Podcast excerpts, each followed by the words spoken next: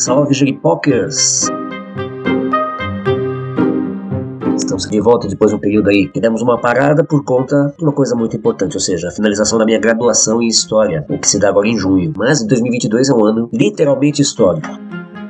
E também fazendo uma homenagem aos parceiros do Papo Sem Arrodeio, que tem o mau gosto de me convidar várias vezes para trazer minhas opiniões, meus pontos de vista, né, meu entendimento sobre as coisas que estão pegando por aí no nosso país, eles me convidaram para conversar sobre a política atual, né.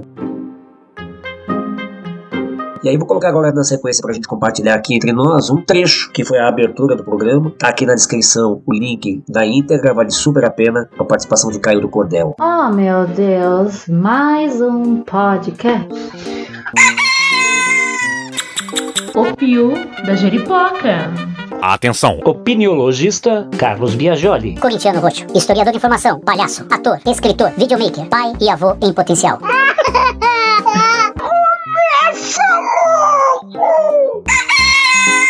O Pio da Jeripoca. Eu sou o Bruno Skylab, você já me conhece e nós estamos começando o nosso programa de todos os sábados, o Papo Sem Arrudeio, o primeiro Cuscuz Cast do Brasil. Esse é o nosso programa de número 69. Uia. Esse mês está comemorando aí os nossos dois anos do programa Papo Sem Arrudeio e esse programa hoje ele tem uma importância muito grande. A gente vai estar falando sobre a, o cenário político atual no Brasil e eu vó trazer aqui, olha aí, ó, o nosso amigo Carlão do podcast Pio da Giripoca. Amei, gente. E daqui a pouco a gente tá trazendo também o Caio do Cordel.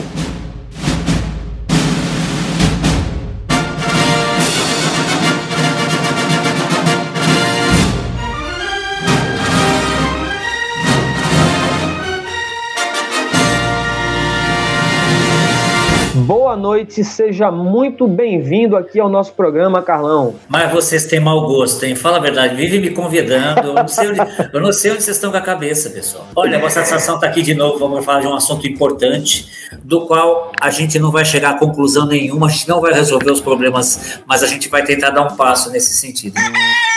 Tá curtindo? Compartilha. O Pio da Jeripoca. Todo mundo já sabe, nesse ano a gente vai ter as eleições gerais e aí é sempre um ano bastante intenso e essas movimentações elas já, já vêm desde provavelmente desde o início do ano ou desde o ano passado, né, com os principais aí pré-candidatos já se movimentando, buscando aí demarcar seu território. Carlão, me diga uma coisa, existe esse ano terceira via nesse processo eleitoral? Não, não existe. Não, não existe. Existe assim uma intenção muito grande nesse sentido, um desespero de uma galera arrependida de ter escolhido o caminho que escolheu em 2018, né? Brasil acima de tudo, Deus acima de todos. Mas que ao mesmo Uhum. tempo não quer aquele candidato contra o qual ela se voltou assim radicalmente, né? No caso Lula, né? No caso o que o que o Lula, o lulopetismo representa para essas pessoas, né? Então, é, houve uma tentativa com o Sérgio Moro, agora o Bivar, né, lá do PSL, agora União Brasil, com bastante dinheiro, tá com bastante poder, nesse sentido começa a dar uma cutucada nesse sentido também. Mas o que vai acontecer, ele vai ter que optar por A ou por B. Nós estamos polarizados mesmo. Ai, meu Jesus. Gosto de pensar da seguinte forma, que nós estamos vivendo um momento de possibilidade muito grande de recolocação da democracia nos trilhos, do país nos marcos democráticos. O que ele falou, Gregório do Vivier, ele chama de golpitman, né, de 2016 e tal. De lá para cá, tudo virou de ponta cabeça, o caramba 4, isso seria agora uma possibilidade de recolocar o que foi subtraído da, da democracia brasileira através de um golpe né, político, parlamentar, midiático, conforme o presidente atual gosta de dizer, né, tudo dentro das quatro linhas da Constituição, mas uma coisa muito engendrada que mostra que a nossa direita é um saco de pobres que sabem se respeitar e jogar junto de uma forma muito mais organizada e menos fragmentada que a esquerda, como a gente sabe que historicamente ela se comporta. É que é, companheiro? Vai vir com papo de autocrítica agora aqui também, pô! Então eu não acredito, eu não acredito que apareça uma terceira via, não. É, o tempo é muito curto, o jogo político já está bem posto. E o que nós temos que enfrentar agora, Brunão, que é o seguinte: tem se falado muito em golpe, né? Alto golpe do atual presidente da República e tudo mais. Eu tenho pensado muito assim, como- por que, que esse medo supera a nossa potência de evitar que isso aconteça? O cara quer dar um golpe, o cara já, já, já deixou isso claro. O cara balançou todas as estruturas é, da, da, da- da democracia, das, da- da- das instituições, ele, colocou, ele conseguiu o que ele queria. Chora agora, chora agora. Ele não quer provar nada. Ele quer colocar a dúvida na cabeça das pessoas. E esse processo ele já instaurou. Gente, 25% do eleitorado brasileiro é muita gente, em dúvida. Só que ele, ele tem um tiro pela culatra aí. Deslegitimar as urnas eletrônicas, do jeito que ele está fazendo, ele não está só tentando contra a própria eleição, ele está tentando contra a eleição, da, inclusive da própria base. Se há dúvida no que toca à presidência da República, por que, que não haverá para os outros cargos também? Gente, fiquei bege. Então, quando vocês me convidam para falar sobre política atual, o que me vem assim muito fortemente é justamente essa realidade posta pós-pandemia, né? Quando a gente se fechou e se virtualizou completamente, pós 2018, onde ele fez o que fez através das redes sociais, que é enfrentar é, esse fantasma da dúvida. É isso que está ruindo as nossas instituições. Opa, Tudo bem, a gente tinha o Bolsonaro como um louco, um insano. Só que é um insano que se elegeu. E ele se elegeu graças ao dedinho indicador na tecla verde de 50 e tantos milhões de brasileiros. São eles loucos também? São o quê? Deus escolheu as coisas loucas para confundir as sábias. É por isso que Deus te escolheu. Tem aí uma- um monte de fatores que a gente tem que considerar. Primeiro que o Bolsonaro não ganhou as eleições, ele ficou em segundo lugar, né? O grande ganhador foi o contingente de nulos e, e- e brancos. Brasil! Segundo, é toda uma estrutura midiática voltada a lutar contra o outro candidato. Brasil! Tem um monte de fatores aí que a gente tem que levar em consideração, mas o fato é que de lá pra cá, a dúvida ele conseguiu, ele conseguiu implodir o, o sistema.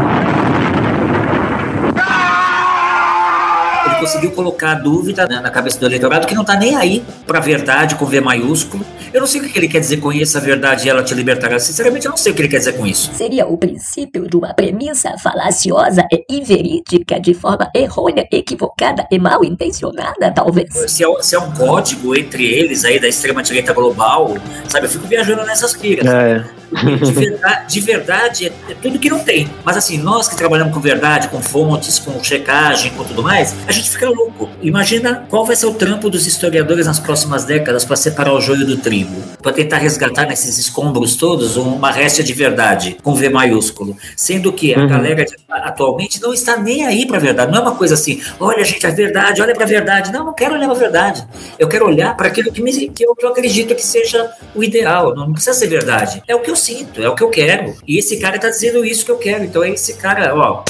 Tô nem aí se ele fez rachadinha, se o filho, se os filhos vendem, compram. Mas, mas, mas, sabe, cara, eu não tô nem aí. Vocês têm que saber de uma coisa, sabe? O que o homem tem que fazer, o que o homem tem que fazer é ser deixado em paz, sabe? Não tem que nem ter os careca lá dos ministros do CTF. Não tem que, sabe? sabe? O que eles querem fazer o quê? Eles querem fazer com que o presidente não presidente. O presidente tem que presidentar, entendeu? Ele tem que fazer o que ele quer, o que ele acha. Tá curtindo? Compartilha. O Pio da Jeripoca. O quadro atual da política é de uma transição profunda, é de um não enorme em, ga- em letras garrafais, né, com neon. É um não redondo que grande parte da população brasileira está dando a um modelo político que já não, não, contempla mais, entendeu? Isso começou lá atrás, com a eleição do Enéas. Antes do Enéas, quando ainda era cedo, um jegue venceu. E os sinais foram sendo dados. Depois veio o Tiririca. Nada contra ele ser palhaço, porque eu também sou palhaço, 40 anos de carreira como palhaço. A, a história mostra muitos presidentes déspotas com altas formações em outras áreas, né? Não é, o, não é o caso da formação dele. Mas assim, ele se elegeu falando o quê? Eu não faço a mínima ideia do que seja um deputado federal. Eu, vota em mim que eu vou lá Isso. descobrir, venho aqui e venho contar pra vocês. Vários sinais foram sendo dados pelo, pelo povo brasileiro de que, olha, eu sou obrigado a votar, né? Eu- o, meu direito é ser obrigado a votar. Então, já que eu sou obrigado e ainda, e ainda o povo tá, é t- tá tão desligado, mas tá tão desligado, que ele nem sabe que é 3 ou 4 reais de multa se não votar. O, o cidadão é o seguinte, que dia é hoje? Ah, tem que ir lá, ah, tá bom, vamos lá, depois a gente vai tomar uma cerveja, aí vamos jogar futebol, então não tá nem aí para todo o processo que deveria ter acontecido. sabe? Por que que seria participar, falando a grosso modo, de um processo político? Seria a gente se preocupar em escolher o candidato a candidato a candidato. Ai. Pô, esse, esse mano aqui do, do- da quebrada, ou, ou do nosso pedaço, ele tem condição de nos representar em determinada medida. Vamos começar a construir o nome dele? Como? Nas comunidades de base, a gente vai, vai, vai fazer o que tiver que fazer, vai fazer um evento, vai fazer rodas de conversa, debate-papo, ou que debate-boca, né? Que nem foi com o Gregório do Vivier lá e o Ciro Gomes, tá? Vai fazer o que, tiver que ser feito, mas a gente vai começar a construir esse nome, ou então esses dois nomes, que desde a base. O processo, ele é longo, sabe? E isso foi desmontado é, ali na época do Jango, né? Quando o Jango começou a mostrar o que ele, quais eram os, os propósitos dele, a direita, aquela mesma direita que tentou lá atrás, mas com o, o suicídio do Getúlio Vargas, Uhum. adiou por 10 anos, né? O que acabou acontecendo em 64, né? Aí desmontou tudo. Sim. Aí nós estamos nisso aí. Ah, porque a nossa juventude não faz nada? Também não é, não é verdade. Nós, os velhos, é que estamos muito arraigados ao modelo que, cara, já era. Bacana. Agora explica.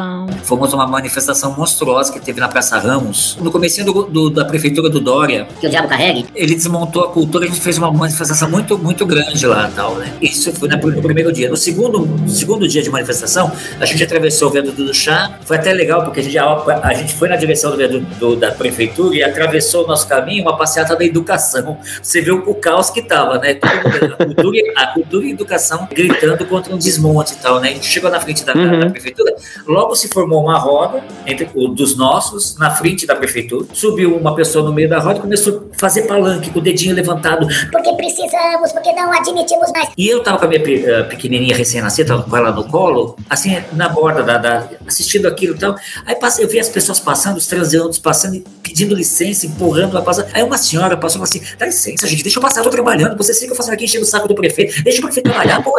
Pô, Quer dizer, eu fiquei pensando, ela não faz a mínima ideia do que nós estamos fazendo aqui.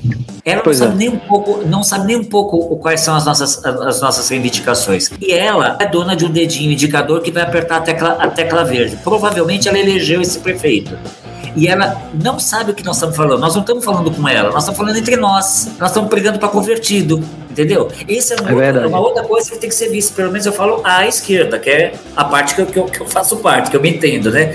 Qual é que é, companheiro? Vai vir com papo de autocrítica agora aqui também, pô! Não sei, eu acho que assim, quando a, a direita descobriu uma forma de comunicação mais ágil, mais direta, menos intelectualoide, menos elaborada, ela começou a falar mais. Um contingente enorme que a gente perdeu no decorrer dessa, da redemocratização para É verdade. Ah, Veja bem, tudo parte do pressuposto e da premissa que há de eterno observando o que está posto de forma nada observável e translucidamente transparente.